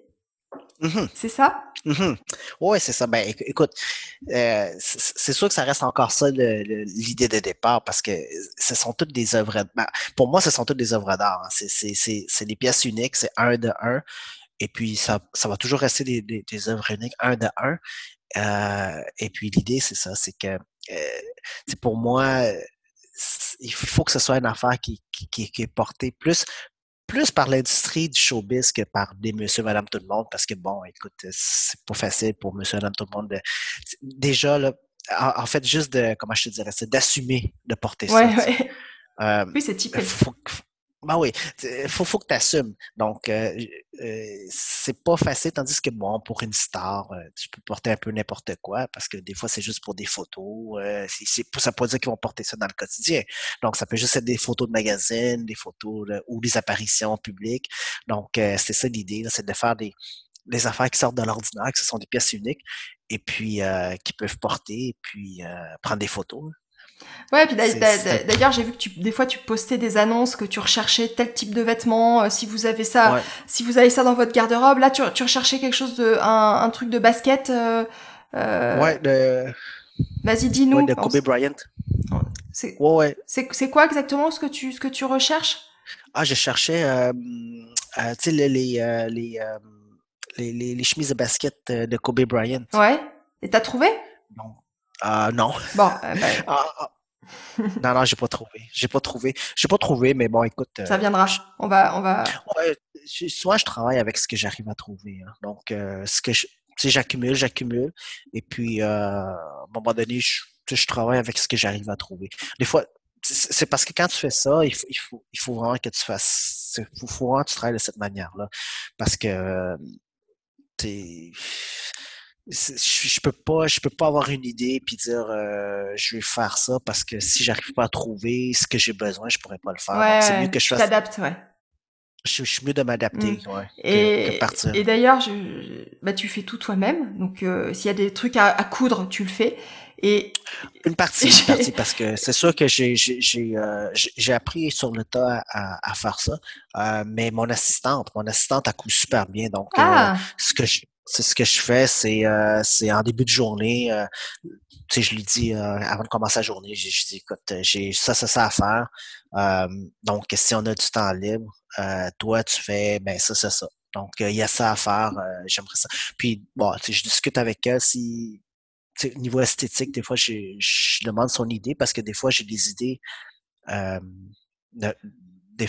des de, choses à faire, mais des fois, si c'est trop difficile ou que c'est trop compliqué parce que ça demande trop de, découpage, et tout ça. Donc, euh, parce que moi, je, je connais, ben, je connais un peu la couture, mais pas plus qu'il faut. Mais elle, euh, a, a coud mieux que moi parce que ses parents avaient une compagnie de, de, de, linge euh, au Vietnam. Donc, euh, elle connaît quand même bien ça, la couture. Donc, euh, des fois, elle me dit, ben non, ça, c'est vraiment trop compliqué. Là. Ça devient trop difficile. On est mieux de faire euh, de telle manière. Donc, euh, donc c'est ça. Je donne mon plan de match en début de journée. Et puis, quand elle peut, ben, quand, elle a, quand, elle a du temps de libre, ben, elle- le fait pour moi. Puis, et puis moi, je m'occupe, après ça, ben, je m'occupe de la peint, de- du côté, tout ce qui est côté euh, peinture et tout ça. c'est cool ça. Mais c'est sûr que, ouais, c'est ben, sûr que c'est pratique d'avoir euh, une assistante qui est capable de, de coudre. Ouais, puis avec qui tu t'entends bien et avec qui vous avez une, Ouais. une bonne complicité aussi, parce que Mhm. si elle a, Ouais, puis, elle a un droit de regard sur ton art, c'est quand même. ouais, ouais. Ah ouais.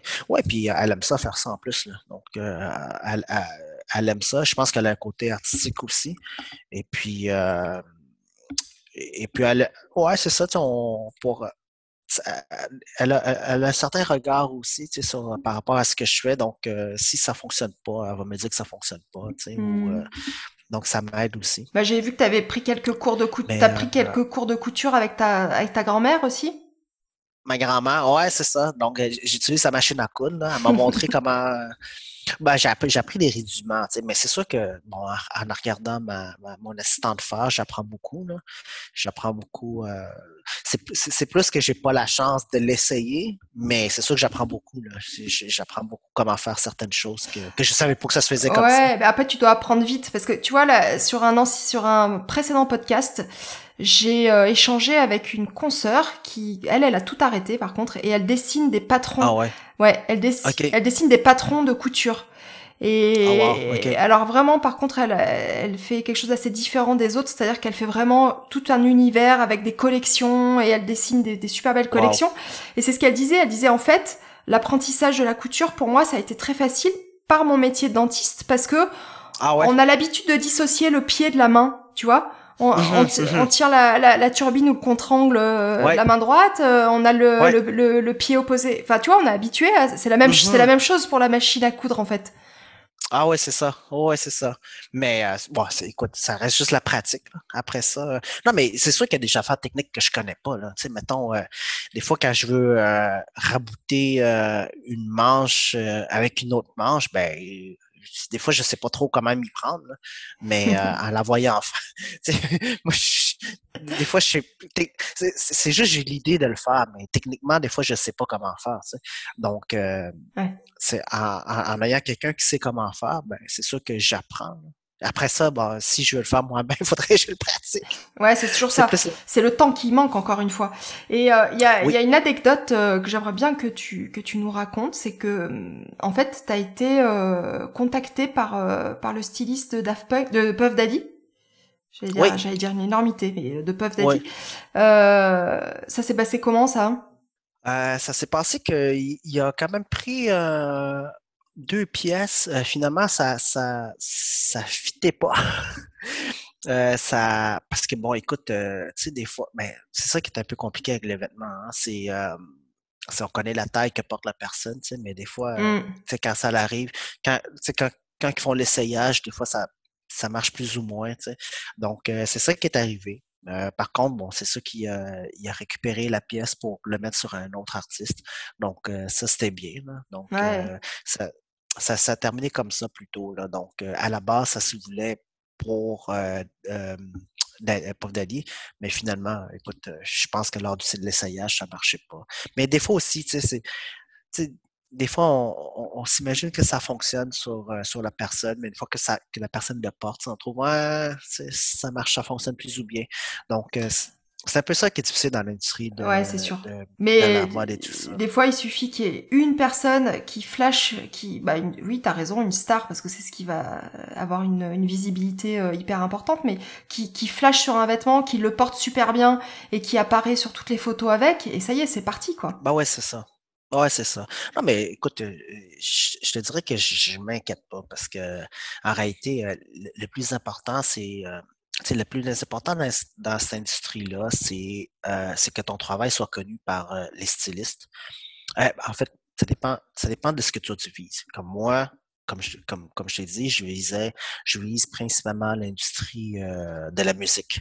Euh, des artistes de, cinéma, tout ça, ça m'intéresse plus ou moins. c'est vraiment mmh. plus, tu sais, c'est plus l'industrie de, la performance qui m'intéresse. Euh, ceux qui font de la scène, euh, ceux qui apparaissent dans des vidéoclips, euh, dans des magazines, dans des publicités. C'est plus ça que je vise. Puis principalement beaucoup de la scène parce que ce que je fais, ça fonctionne bien pour la scène. Mmh tu sais, tous ceux qui donnent des, des shows et tout ça. Donc l'idée c'est l'idée c'est de c'est de c'est de trouver les genres d'artistes que tu veux viser et après ça, d'aller chercher qui habille ces artistes-là. Hmm.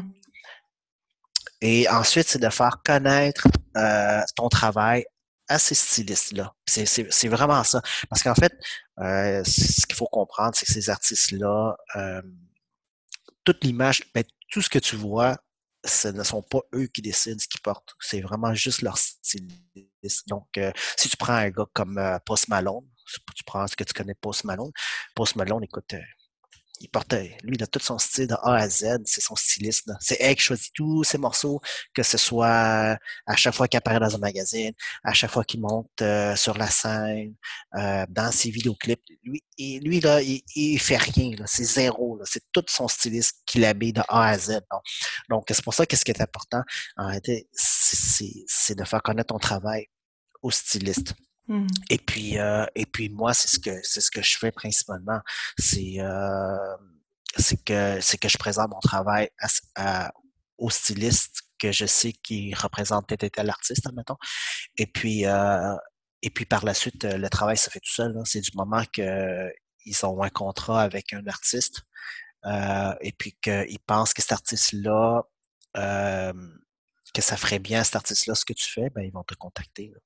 Donc, c'est vraiment ça. Donc, euh, après ça, c'est juste une question de temps. Je veux dire, euh, une fois que ton travail est bien connu par les stylistes, c'est, tu vois, j'ai une coupe de travail qui s'en vient que tu vas voir, là, ça va être sur, des, sur euh, tous les artistes d'Hollywood. Mmh c'est juste parce que j'ai, encore là, c'est une question de temps. j'ai pas le temps de les compléter. Mais, mais j'ai une coupe d'affaires qui s'en vient avec de trois personnes d'Hollywood. Là. Donc, euh, que justement, j'ai été contacté par leur styliste pour, euh, pour le faire. Ouais, donc ça, ça, se, ça se profile bien quand même. Mais, euh... oh, c'est juste, mais comme je te dis, c'est vraiment juste une question de temps. Tu sais, euh, tout est une question de temps. Il faut juste être patient. faut juste comme, en fait, il faut bien le faire. C'est ça, je veux dire. La majorité des artistes, ils, sont juste trop, ils sont trop impatients. Tu sais. Après, il y, a ça, et puis il y a l'envie, et je pense qu'il y a une phrase que, que j'ai lue de toi euh, dans, dans, une des interviews que tu donnais, où tu disais, dans la vie, euh, rien n'est impossible si on y croit. Et, mm-hmm. et, en fait, euh, ouais, je pense que c'est une phrase qui, qui, veut tout dire, quoi. Ouais, c'est ça, il faut, tu sais, pour moi, c'est vraiment juste y croire. Puis si tu y crois, puis que tu es capable, en fait, il faut savoir ce que tu veux en partant. Et puis, c'est comme, comme pour mon, mon linge, ma, ma, ligne de vêtements. C'est au départ, il faut vraiment avoir un but précis. Puis tu travailles dans, dans cette perspective-là. Puis pas, pas aller à gauche, à mmh, droite. Mmh. c'est, Puis si tu fais ça, après ça, c'est vraiment juste une question de temps. Il faut, faut que tu te donnes le temps parce qu'il n'y a rien qui va se faire du jour au lendemain. souvent, les artistes, ils pensent que tout arrive. Ouais, ça peut arriver que tout arrive tout soudainement puis que tout part, là. Mais la majorité du temps, c'est pas ça. C'est, faut que tu donnes le temps. Il faut que tu travailles sur la chose pour, que, ça se fait. Toi, tu, tu oh, le, temps qui passe, ce facteur, c'est, quelque chose qui, qui te tracasse, auquel tu penses, tu te sens un petit peu euh, dans l'urgence ou, ou c'est vraiment quelque chose qui, qui te préoccupe pas du tout? Euh, non, ça me préoccupe pas trop. Ça me préoccupe pas trop, mais c'est mais c'est parce que je suis conscient que c'est ça prend un peu de temps. Mmh. Ça, prend un peu de temps pour que les choses se placent. Donc, euh, il, faut, faut, juste travailler en, pensant là, à, ça. Là, comme se dire, OK, euh, bon, écoute, euh, ça n'arrivera pas. Mais écoute, je, je, je, suis quelqu'un qui est ultra patient pour ça. Là. Je suis vraiment pas mmh. quelqu'un qui est pressé de, de, de, de, faire un produit, de sortir un produit ou de faire quelque chose juste pour le faire. Ouais. Donc, je, pense que ça aussi, c'est une de mes forces, c'est de, de prendre le temps que ça prend pour, euh, pour arriver à mon objectif. Mmh. Et non, et non, et non faire à la presse pour, pour que ce soit fait. OK.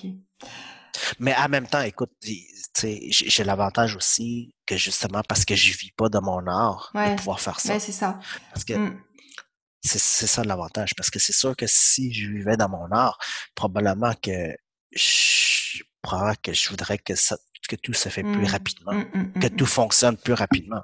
Mais parce que je vis pas de ça, ben ça me permet. C'est ce côté-là qui te qui te retient aussi. Il n'y a pas que le côté financier, c'est-à-dire te dire finalement quand j'aurai plus l'art dentaire, euh, déjà est-ce que t'en feras plus?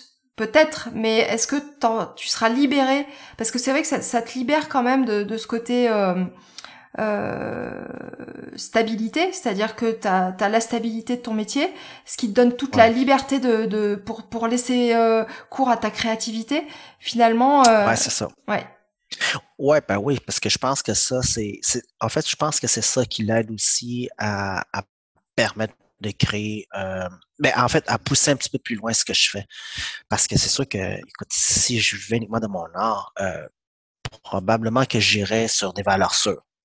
C'est-à-dire que, mettons, euh, je sais pas moi, euh, je sais que mes tableaux, ça se vend bien. Donc, euh, je vais investir tout mon temps dans mes tableaux.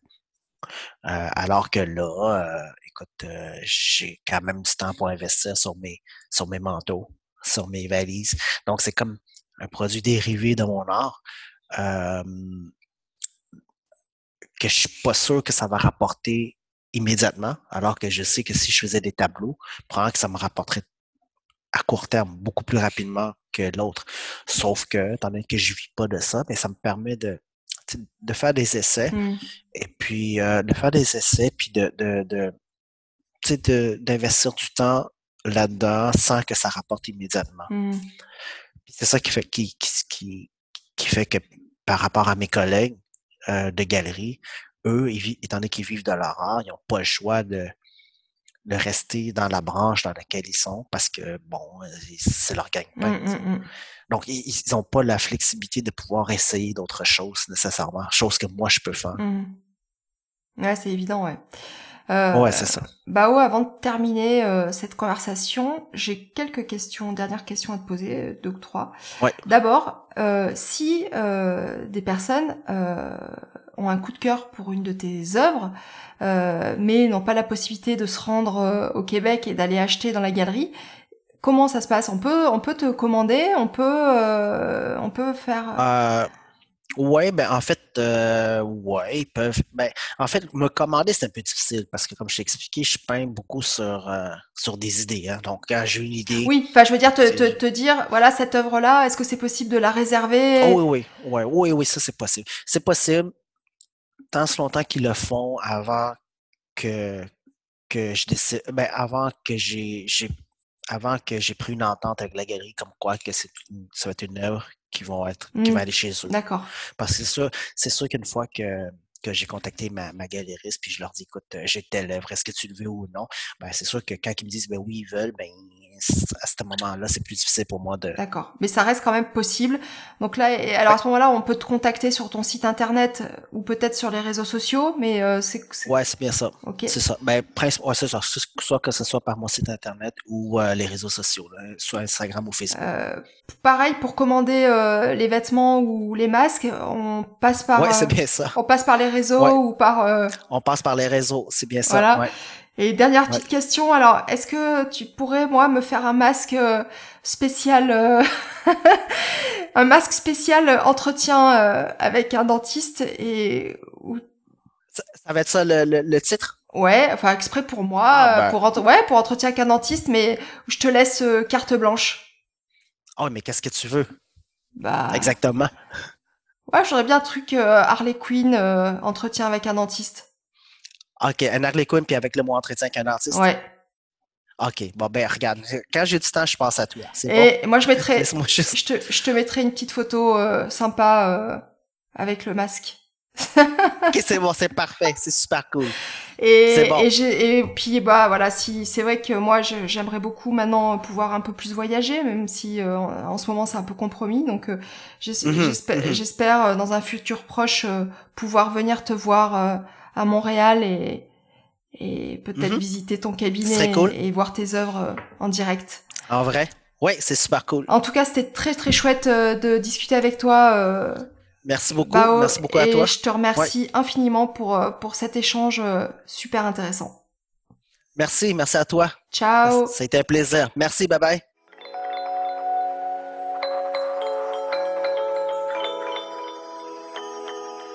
Voilà, cet épisode est terminé. Merci d'avoir écouté jusqu'au bout.